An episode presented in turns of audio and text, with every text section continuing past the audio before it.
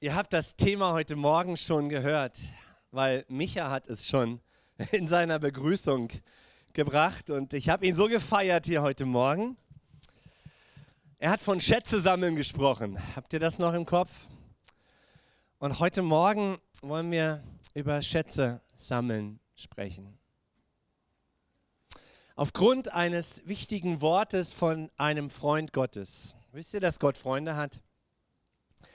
Und einer seiner größten und besten Freunde ist sein eigener Sohn Jesus gewesen, den er auf diese Erde geschickt hat. Ein Stück von sich selbst, damit Menschen eine Ahnung bekommen, wie Gott ist. Jesus sagt einmal, wer mich sieht, der kann den Vater sehen. Und das ist der Grund, warum Gott Jesus auf diese Erde geschickt hat. Und Jesus hat eigentlich nur dreieinhalb Jahre damit zugebracht, vom Reich Gottes, vom Vater zu erzählen, aber auch zu handeln und zu zeigen, dass die Verkündigung unser Herz erreichen darf und soll, damit Gott uns verändert. Und so ist Jesus hier an einer Stelle und Matthäus, der mit ihm war, ähm, beschreibt das und erzählt es im Matthäusevangelium, dem ersten Buch im Neuen Testament. Und es sind drei Verse, die wir lesen wollen. Ihr sollt euch nicht Schätze sammeln auf der Erde, wo Motten und Rost sie fressen und wo Diebe einbrechen und stehlen.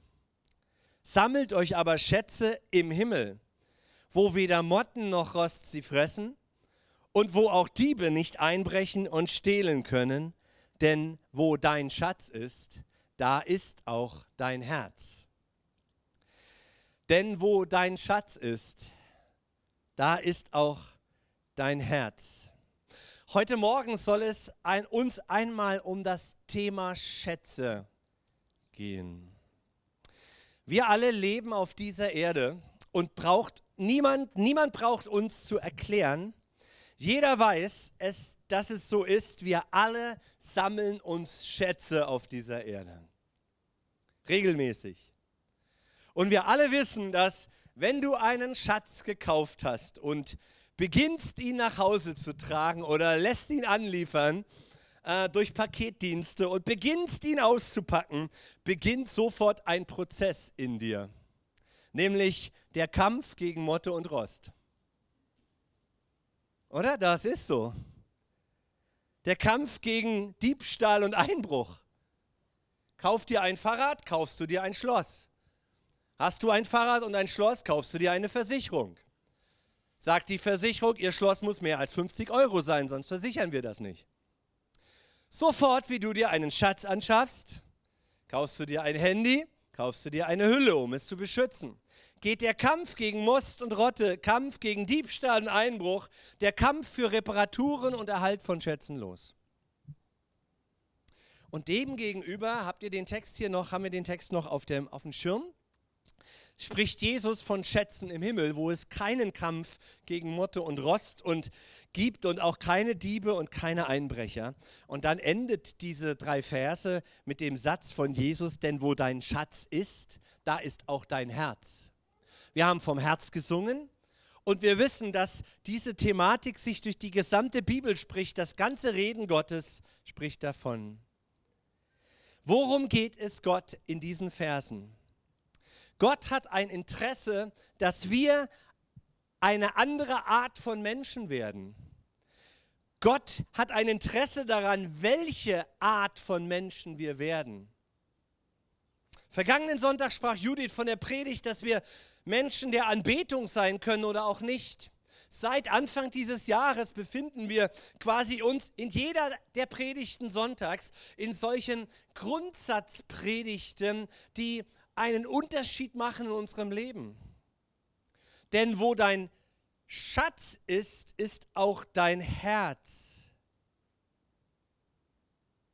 Gott geht es um die Kultur unseres Herzens, um die Beschaffenheit meines Herzens. Das Herz, so sagt die jüdische Religion, ist das Sitz, der Sitz des Lebens. Da entspringt alles. Alles kommt aus dem Herzen heraus. Das Innerste in dir. Und Gott fragt uns im Thema Geben und Schätze sammeln und Geld um unsere, über unsere Herzensbeschaffenheit. Und jetzt komme ich zur nächsten Frage. Wie sammeln wir denn Schätze auf dieser Erde? Was denkt ihr? Wie sammeln wir Schätze auf der Erde? Oder mit was sammeln wir Schätze auf der Erde? Einfache Antwort, oder? Mit Geld natürlich. Richtig? Wir sammeln es mit Geld. Hast du mal darüber nachgedacht, was Geld ist? Geld ist das vom Staat anerkannte Zahlungsmittel. Hast du was mit? Ein Stückchen Papier mit bunten Farben drauf. Das ist Papier. Es ist ein Tauschmittel. Der Staat hat eine Vereinbarung mit Menschen, dass wir ein Tauschmittel in den Händen haben. Geld kommt derzeit noch in Papierform und digital. Und guckst du mal drauf, sind es ein paar Zahlen auf deinem Konto. Das ist alles. Ein Stück Papier, dem wir Wert beimessen. Da liegt die Betonung. Wir haben uns geeinigt als Weltbevölkerung, dass wir diesem Stückchen Papier einen Wert beimessen. Nur deshalb bekommt es einen Wert.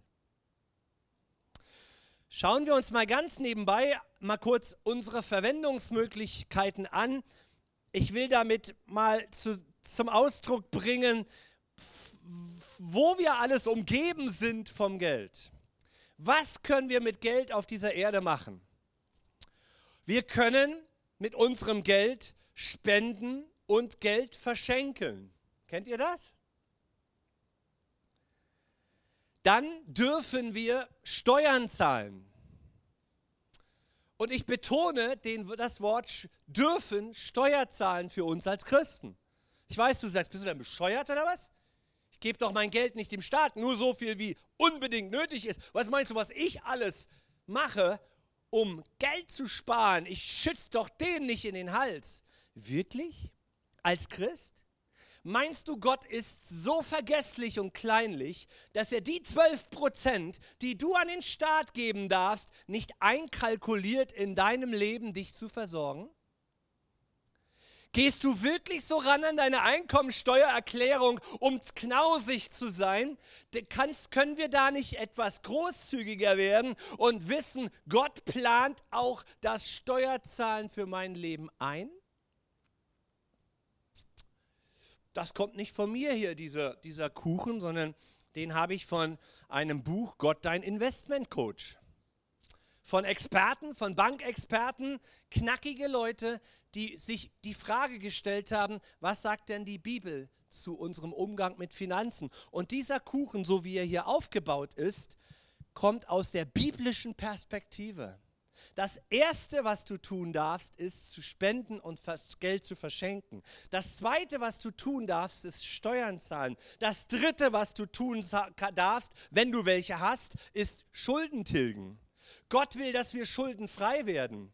Deswegen gehört das zu den Prioritäten von uns Christen, möglichst zügig wieder runterzukommen von Schulden, am besten keine haben.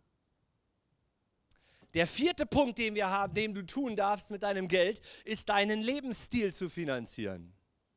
Butter kaufen, Milch kaufen, in welchem Geschäft auch immer deiner Wahl. Das nächste ist, dass du mit deinem Geld dein Risikomanagement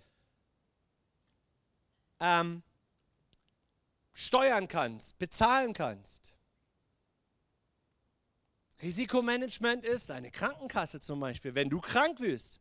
Risikomanagement sind deine Versicherungen, die du sagst, die brauche ich, die will ich haben. Das darfst du mit dem Geld machen. Und letztens, wenn dann auch was übrig bleibt, darfst du sparen oder investieren.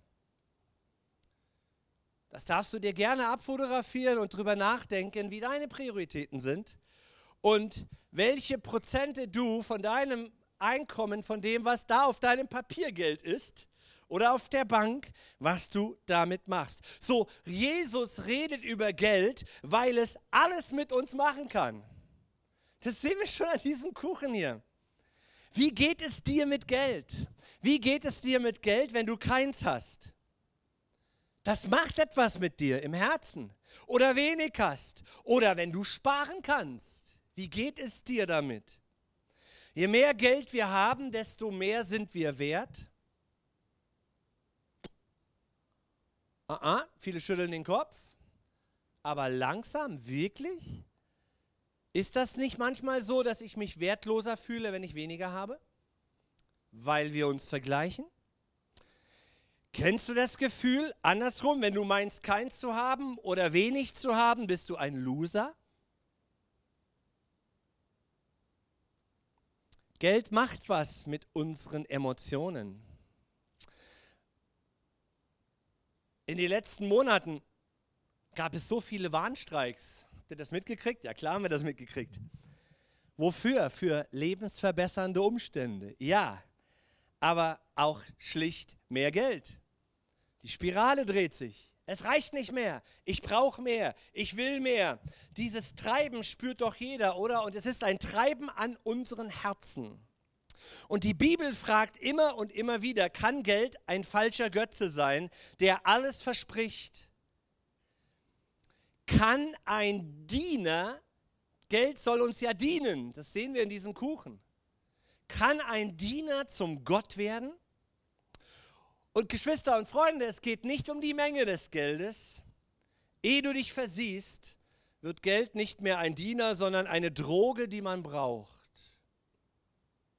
Ich brauche mehr. Für, mit wie vielen Menschen habe ich gebetet, die ihren Job verloren haben und die, die plötzlich richtig andere Menschen geworden sind, weil sie plötzlich Angst haben, nichts mehr zu bekommen. Und da merken wir, wow, ja, Geld macht definitiv etwas mit meinen Emotionen.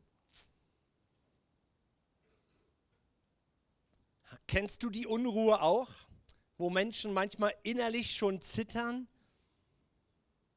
Bis sie was gefunden haben, zittern sie suchend Gott. Geld kann ein Götze sein. Der ehemalige Ratsvorsitzende der evangelischen Kirche, Wolfgang Huber, hat einmal gesagt, Gott und Geld sind nahe miteinander verwandt. Wow, theologischer Satz. Darfst du gern drüber nachdenken. Gott und Geld sind nahe miteinander verwandt. Jesus bringt es mal in Matthäus 6, 24 anders auf den Punkt. Er sagt, niemand kann zwei Herren dienen. Entweder er wird den einen hassen und den anderen lieben, oder er wird an dem einen hängen und den anderen verachten. Ihr könnt nicht, sagt Jesus, Gott dienen und dem Mammon. Schau dir mal kurz diese Gegenüberstellung an. Ich weiß nicht mehr, wo ich sie her habe, ist nicht von mir, aber ich fand auch nicht mehr den Autor. Aber hör dir das mal an. Wir können zum Beispiel ein Bett kaufen, aber keinen Schlaf. Bücher, aber keine Weisheit. Nahrung, aber keinen Appetit. Kosmetik, aber keine Schönheit. Ein Haus, aber kein Zuhause. Eine Mauer, aber keine Sicherheit. Medizin, aber keine Gesundheit. Spaß, aber kein Glück. Anwälte, hm, aber keine Gerechtigkeit. Likes, aber keine Freundschaft. Sex, aber keine Liebe. Ein Kreuz, können wir kaufen, aber kein Retter. Sterbehilfe, aber kein ewiges Leben. Siehst du, wie eng Gott und der Mammon, Mammon ist größer als nur Papiergeld, zusammenhängen? Sehen wir diese zwei Seiten? Und jetzt kommt Jesus und sagt, sammelt euch keine Schätze auf dieser Erde, sammelt euch Schätze im Himmel. Ich bringe euch drei Punkte mit aus diesem, äh, diesem Text von Jesus. Jesus will, dass wir als Menschen kluge und nicht dumme Menschen sind und werden. Jesus will, dass wir klug werden, wenn wir eines Tages sterben, dass wir ganz genau äh, wissen, was nehme ich denn mit? Was nimmst du mit, wenn du stirbst? Kennt ihr diesen Spruch, das letzte Hemd hat keine Wow. Ob das ein kluger Satz ist oder nicht, weiß ich nicht, aber du kannst nichts mitnehmen.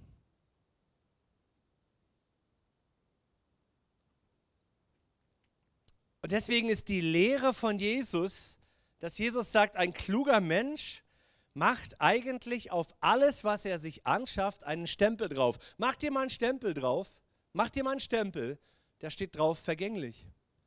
Alles, was du dir anschaffst, vergänglich. Neues Auto, vergänglich. Handy, vergänglich. Du kannst nichts mitnehmen.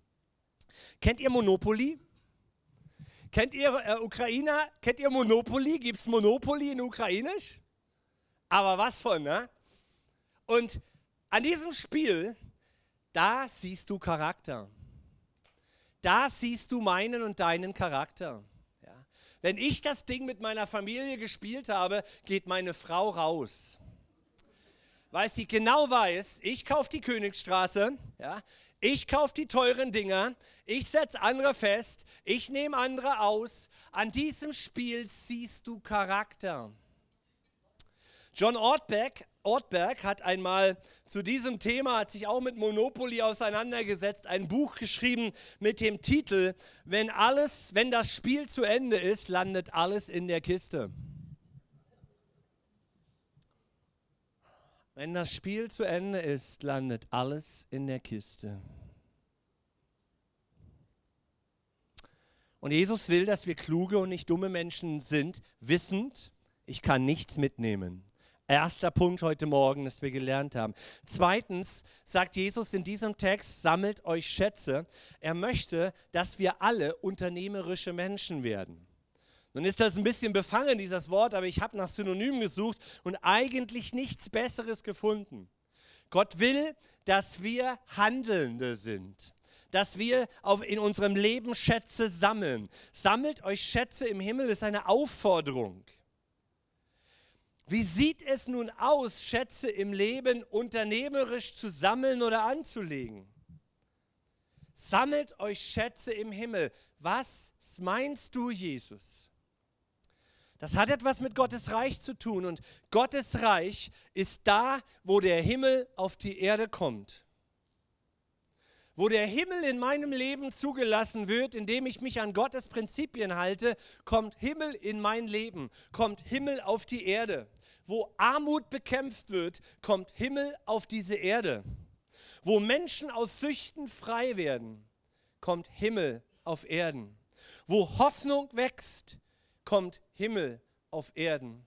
Wo Einsamkeit aufhört, kommt Himmel auf Erden. Wo Versöhnung beginnt, kommt Himmel auf Erden. Wo mit Vergebung gespielt wird, im positiven Sinn, gearbeitet wird, gehandelt wird, unternehmerisch getätigt wird, kommt Himmel auf die Erde.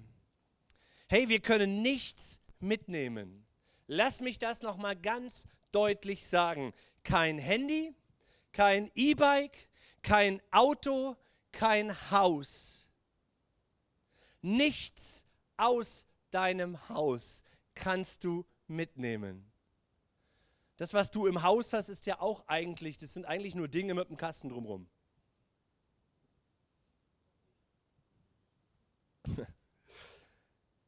Alles ist vergänglich. Aber was geht mit, Freunde? Was geht mit? Menschen, die Jesus erlebt haben, die gehen mit.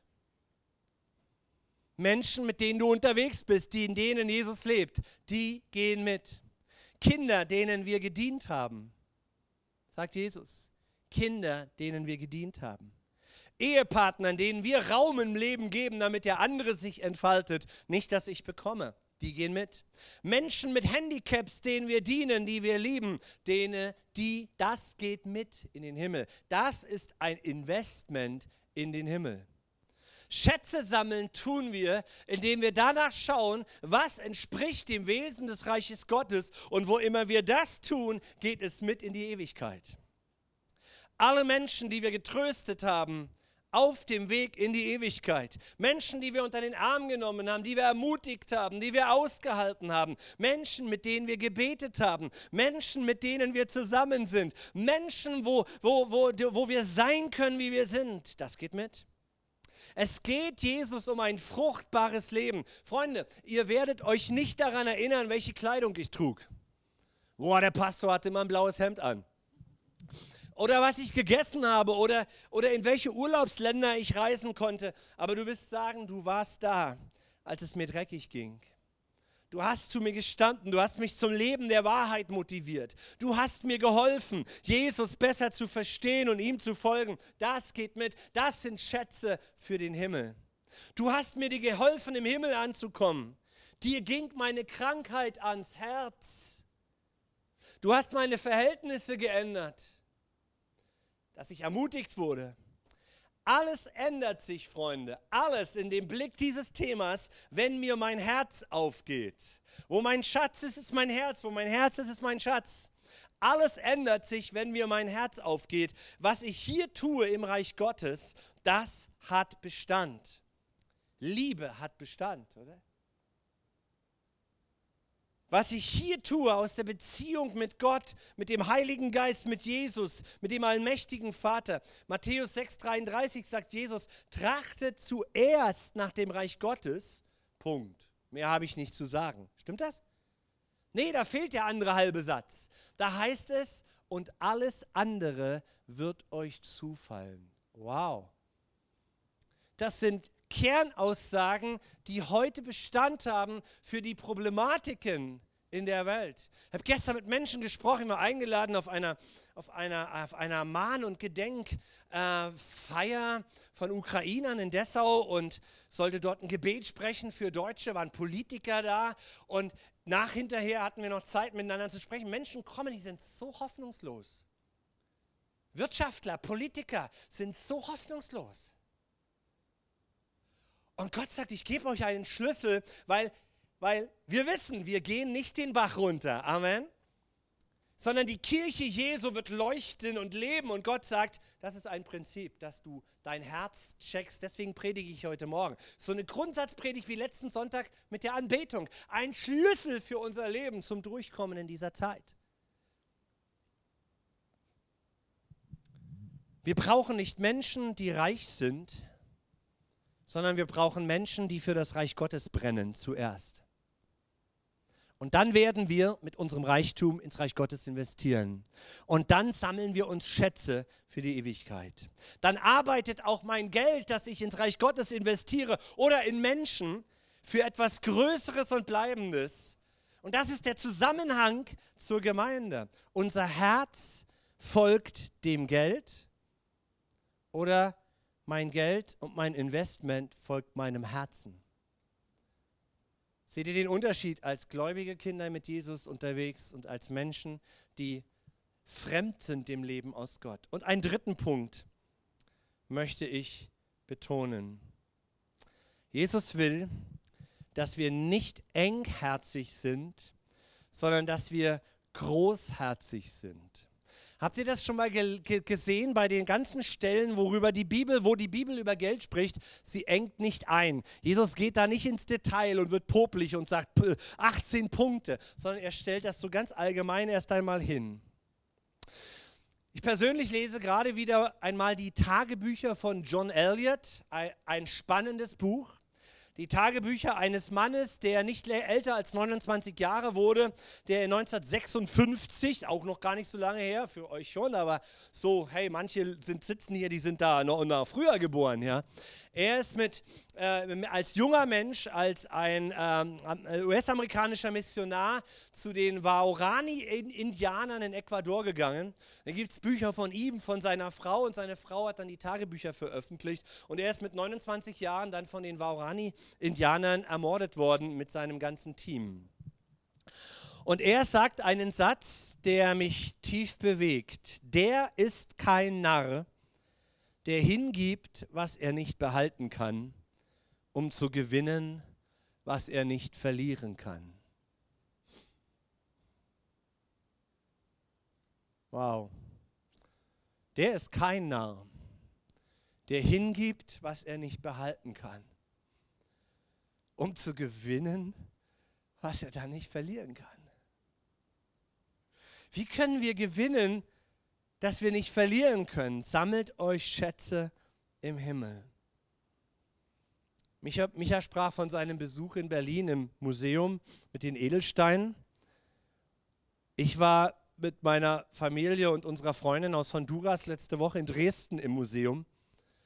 Noch schlimmer, äh, im grünen historischen Gewölbe, wo die Schätze Sachsens liegen.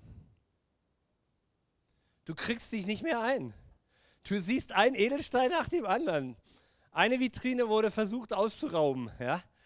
unzählbare Schätze und unbezahlbare Schätze. Und ich dachte so, mein Gott, was haben die Leute da im 17., 18. Jahrhundert für Zeit, für Investment betrieben, um diesen, diesen Schrimpskrams zu basteln, herzustellen, hinzustellen. Solange diese Erde besteht, wirst du dir das angucken können. Aber welch ein Mensch ist dadurch verändert, berührt worden? Welcher Arme im 18. Jahrhundert wurde geholfen mit diesen Teilen? Ich liebe ja auch Edelsteine.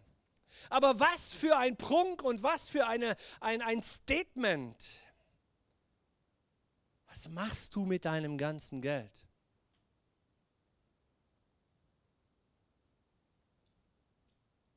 Und Großzügigkeit ist das Thema, was hinter diesen wenigen Versen von Jesus steht. Das ist mein dritter Punkt hier.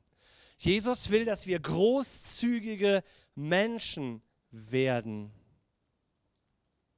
Großzügigkeit ist eine Folge von meinem Herzensstil.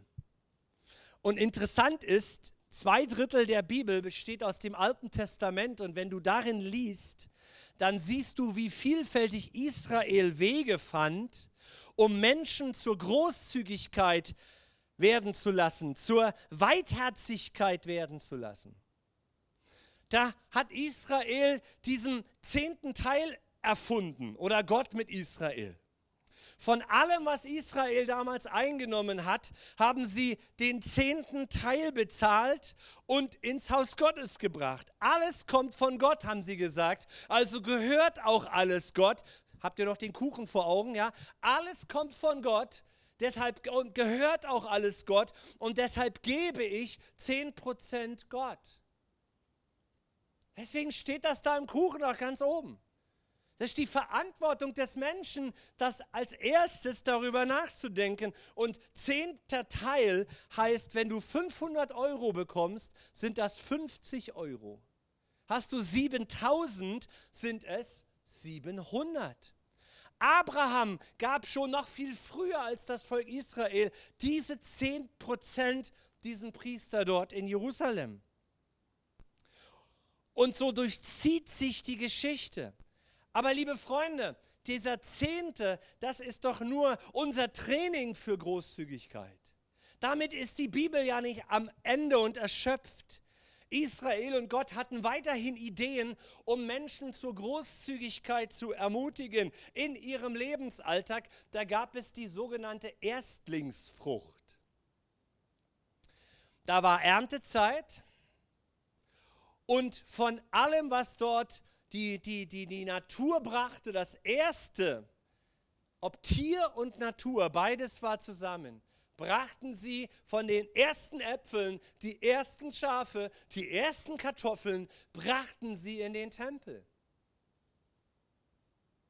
Von allem, was gepflückt, von allem, was geerntet und geboren wurde, ging das Erste an den Tempel. Das war der Gedanke, Gott sollte mein erstes bekommen. Er ist mir so wichtig in meinem Leben, er sollte mein erstes bekommen. Das war nicht Pflichtdruck von oben, sondern das war Motivation, Training zur Großzügigkeit. Hey, Gott sollte mein erstes bekommen. Das Beste, nicht die Reste. Und dann wurden die Dinge in den Tempel gebracht für die Angestellten, für die Priester, für die Lobpreiser, für die Leviten hey Gott, wir haben geerntet, wir dürfen ein weiteres Jahr leben, danke Gott. So war die Einstellung der Israeliten. Gott, das habe ich von dir bekommen. Gott, danke für ein neues Jahr. Wir haben dann noch so hinten dran so in manchen Kirchen noch das Erntedankfest. Ja, das nehmen wir noch so mit, so im Herbst. Wenigstens noch das. Da denken wir noch mal dran. Aber hey, wo weißt du, dass in Israel mehrere Ernten stattfinden im Frühjahr und im Herbst? Ja? Die Ernten rund um die Uhr. Und ich stelle mir das im Himmel auch nicht anders vor, wenn dann alle vier Wochen neue Früchte an dem Baum sind. Dann gehe ich hin mit dem ersten, was ich bekommen habe und sage, Gott, ich bin so glücklich, bei dir leben zu dürfen. Danke, Herr. Ein weiteres, im 3. Mose 23 können wir das lesen, sie haben auf ihren Feldern nicht alles abgeerntet. Sie haben ihre Felder bestellt bei der Ernte und dann sagt Gott, hey, dann lass die Ränder stehen. Lass sie stehen. Nämlich es gibt Arme und die gehen dort spazieren und vorbei und lass sie von den Rändern deines Feldes ernten und für sich nehmen. Sie haben etwas stehen gelassen für die Armen, für die Witwen, für die Waisen, für die Ausländer aus anderen Ländern. Und ihr Lieben, wir haben eine Verpflichtung, ein Standing zu haben in dieser Zeit, dass wir für Menschen sind, die in unseren Kulturen leben dürfen, die von aus, vom Ausland kommen, habe ich letzten Sonntag schon mal gesagt. Das ist eine, eine, eine Verpflichtung Gottes, dass wir eine Haltung haben, hey, es gehört nicht mir, weil ich so cool bin, sondern es ist ein Segen, dass wir hier leben dürfen. Hey, Sie haben etwas liegen lassen an den Rändern. Wie wäre es, wenn du Dinge liegen lässt? Einfach mal liegen lässt. Einfach mal Migranten segnest, Witwen, Arme. Liegen lassen ist das, was ich oder was wir alle wirklich alle können, nämlich durch Vergessen. Liegen lassen ist das, was wir alles, alle beherrschen, weil wir vergessen. Vergiss doch einfach mal einen Huni. Lass mal was liegen. Werd mal großzügig.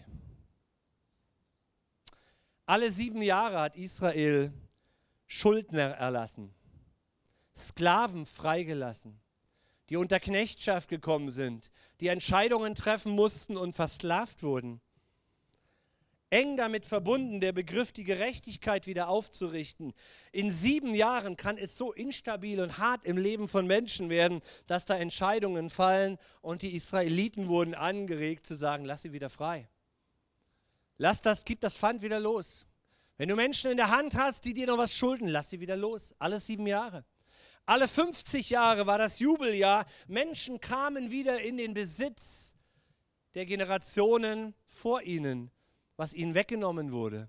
Gott sagt, hey, das soll nicht für immer sein, dass du ein Loser bist, sondern du kommst wieder in den Besitz zurück von den Entscheidungen, die getroffen wurden, die vielleicht deine Eltern und Großeltern falsch gemacht haben. Das war, versteht ihr, das ist Gottes Gedanke in Israel das Laien und viele andere Dinge auch. Psalm 37 sagt wir sollen die Armen unterstützen. Der Gerechte ist gütig und gibt. Alle Tage ist er gütig und gibt. Die Schule der Großzügigkeit, das ist die Antwort auf die Systeme dieser Welt. Und es spielt keine Rolle, wie viel oder wie wenig du hast. Geld macht etwas mit deinem Herzen, behaupte ich, auch zu uns allen, die wir vorhin den Kopf geschüttelt haben. Nein, nein, nein, bei mir nicht. Doch, es macht was mit dir. Es macht was mit dir. Und Jesus klopft dort an.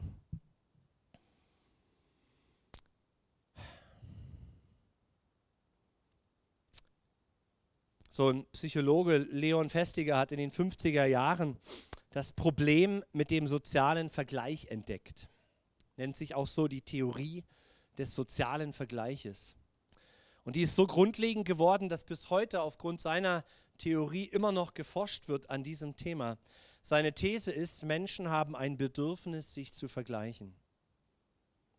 Und wir vergleichen uns immer nach oben oder nach unten.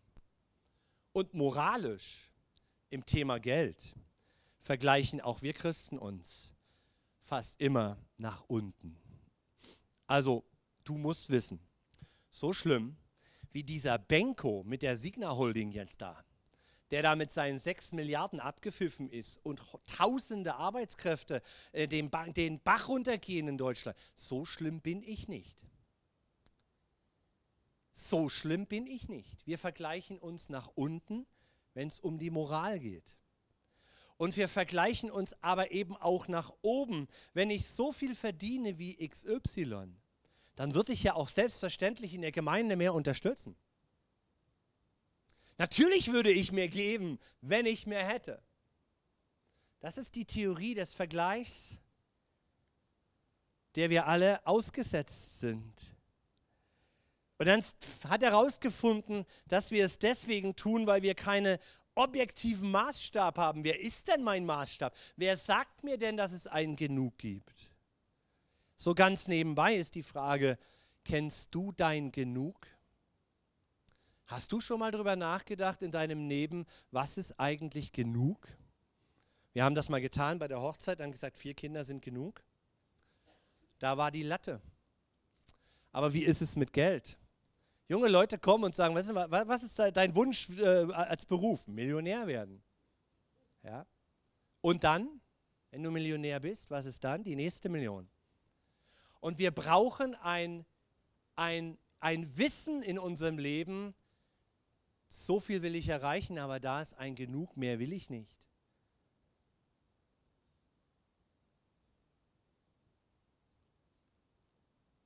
Und wenn wir jetzt Gott als unseren Maßstab nehmen, dann wird es ganz anders in meinem Leben. Wenn Jesus in Matthäus 6,33 sagt, trachtet zuerst nach dem Reich Gottes und alles andere folgt euch nach, dann habe ich ihn als meinen Maßstab im Umgang mit meinem Geld und ich muss, ihn, muss Geld nicht zu meinem Götzen machen. Seid ihr da?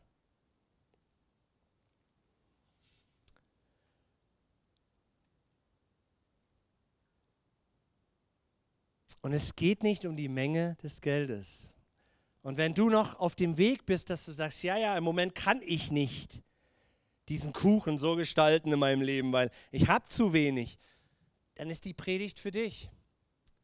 Können wir darum beten und ringen, dass Gott mich dort rausholt und mir eine neue Perspektive gibt, dass nicht das Geld mein Gott ist, sondern mein Gott das Geld ist.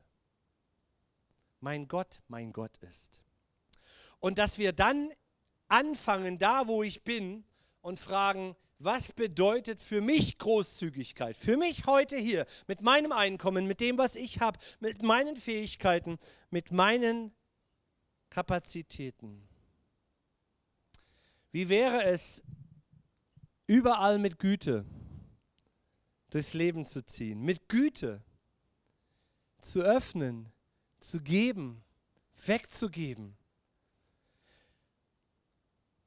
Gott hört plötzlich im Neuen Testament mit diesen Prinzipien auf, die, die er Israel so als Idee mitgegeben hat. Leute, probiert es mit Großzügigkeit?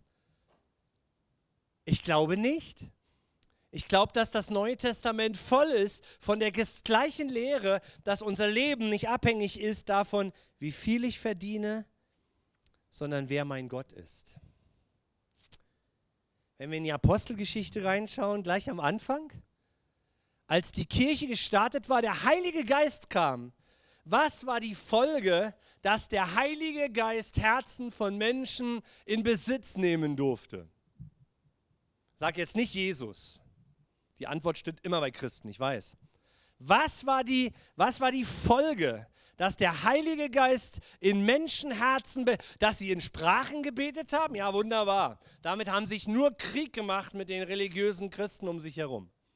Hey, kann ich nicht sehen, will ich nicht, glaube ich nicht, Spinner. Nee, aber was war die Folge?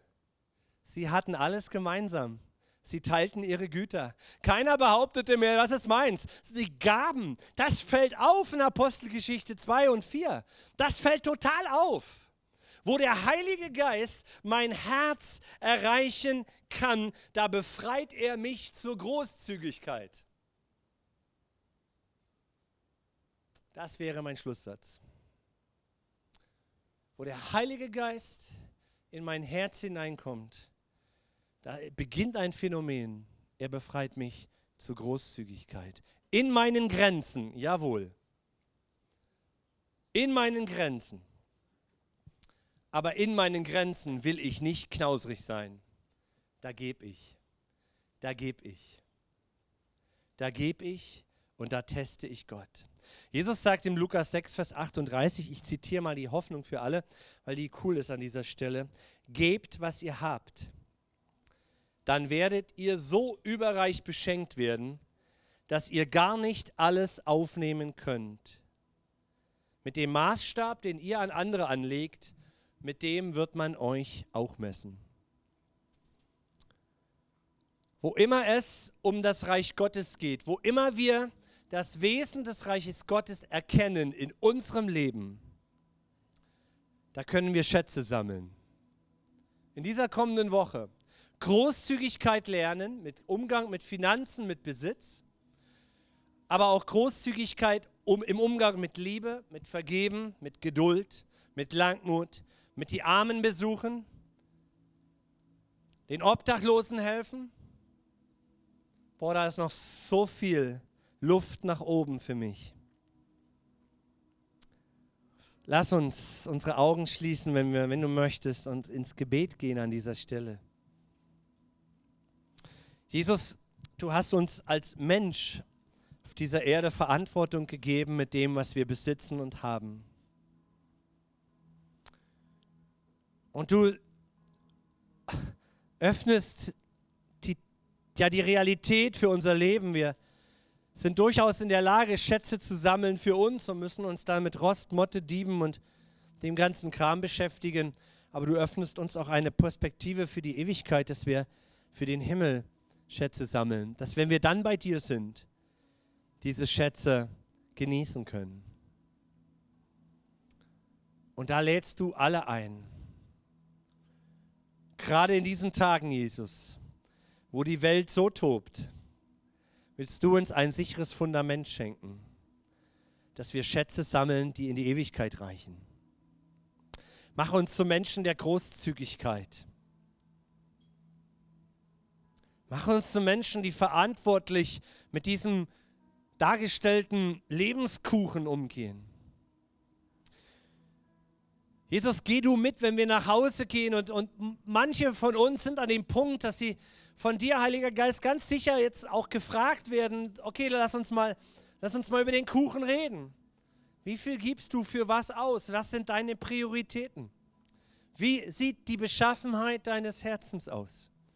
Und du weißt, Jesus, dass du wie wir beschaffen sind, aber du weißt auch, dass du uns deshalb den Heiligen Geist geschenkt hast. Und jetzt laden wir dich ein, Heiliger Geist, dass du kommst. In deiner Kraft, in der Weisheit des Vaters im Himmel, dass du uns erfüllst mit diesem Wesen vom Vater im Himmel. Jesus, wir haben vorhin Abend mal gefeiert. Was war das für Großzügigkeit des Himmels, dass er dich geschickt hat auf diese Erde? Die größte Großzügigkeit des Universums.